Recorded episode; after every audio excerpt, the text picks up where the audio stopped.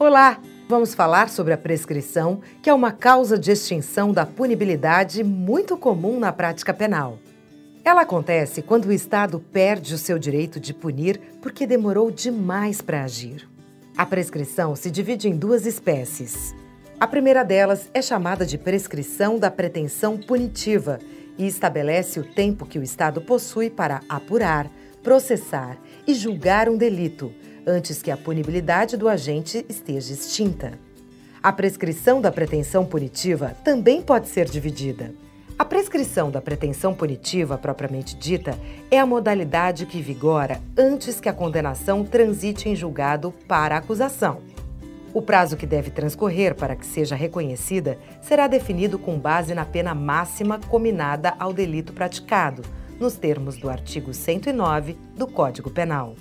Nesse caso, as qualificadoras majorantes e minorantes influenciam na contagem desse prazo, enquanto as atenuantes e agravantes não. Para pensar na pena máxima do delito, é preciso aplicar as majorantes na fração máxima e as minorantes na fração mínima. As cinco regras para o início da contagem do prazo da prescrição punitiva propriamente dita estão no artigo 111 do Código Penal. Em regra, essa modalidade de prescrição começa a contar da data em que o crime se consuma, mas se o crime é tentado, ela contará do dia em que cessou a atividade criminosa. As causas suspensivas, que estão previstas nos incisos do artigo 116 do Código Penal, são aquelas que impedem que o prazo de prescrição da pretensão punitiva propriamente dita continue a correr. Resolvidas essas causas, o prazo volta a correr de onde havia parado. Um bom exemplo é quando o prazo prescricional fica suspenso enquanto o agente cumpre pena no estrangeiro. Por outro lado, as causas interruptivas são aquelas que fazem com que o prazo prescricional recomece do zero. Isso acontece quando é recebida a peça acusatória, quando é pronunciado o réu, quando é confirmada a pronúncia ou quando são publicados a sentença ou acórdão recorríveis. A prescrição retroativa é outra modalidade da prescrição da pretensão punitiva. Essa modalidade só pode ser aplicada depois que a sentença condenatória transita em julgado para a acusação. A contagem do prazo prescricional, nesse caso, é regulada pela pena concretamente aplicada e geralmente é menor que a abstratamente combinada ao delito. Na prescrição retroativa, é feito o caminho inverso.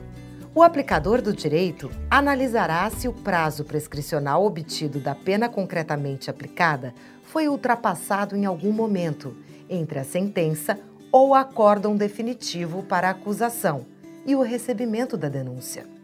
Como o marco final da prescrição retroativa é o recebimento da denúncia, as causas interruptivas que são aplicáveis a ela são a decisão de pronúncia, a decisão que confirma a pronúncia e a publicação de sentença ou acórdão condenatório recorríveis.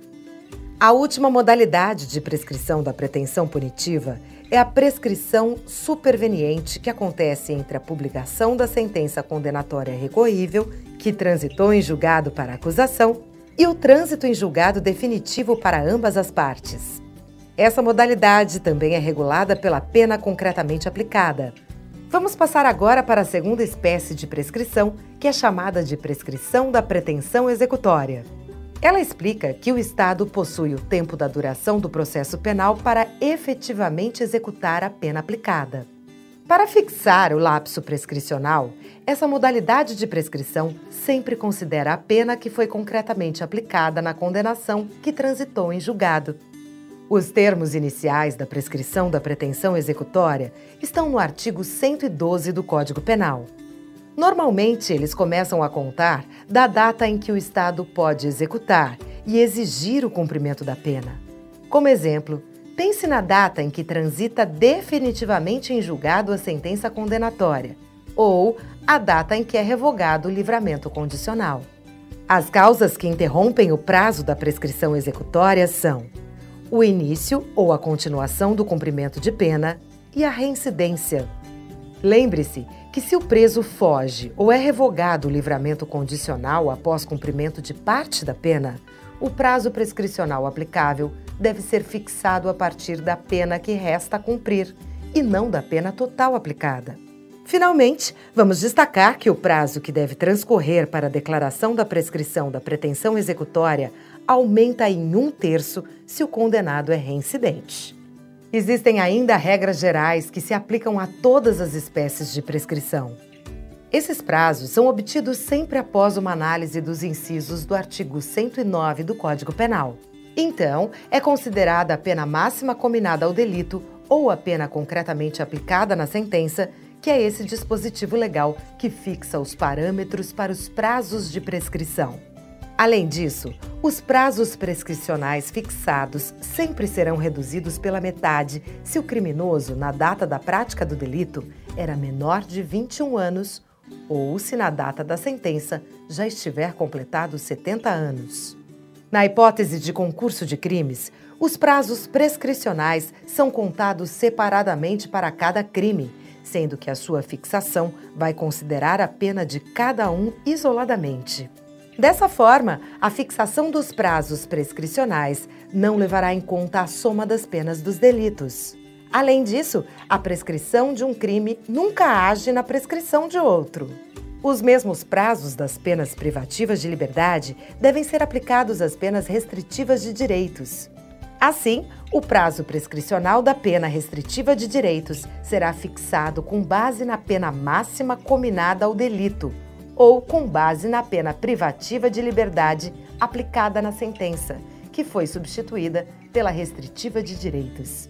Quanto à pena de multa, se ela for a única prevista para o crime, o prazo prescricional do delito será de dois anos.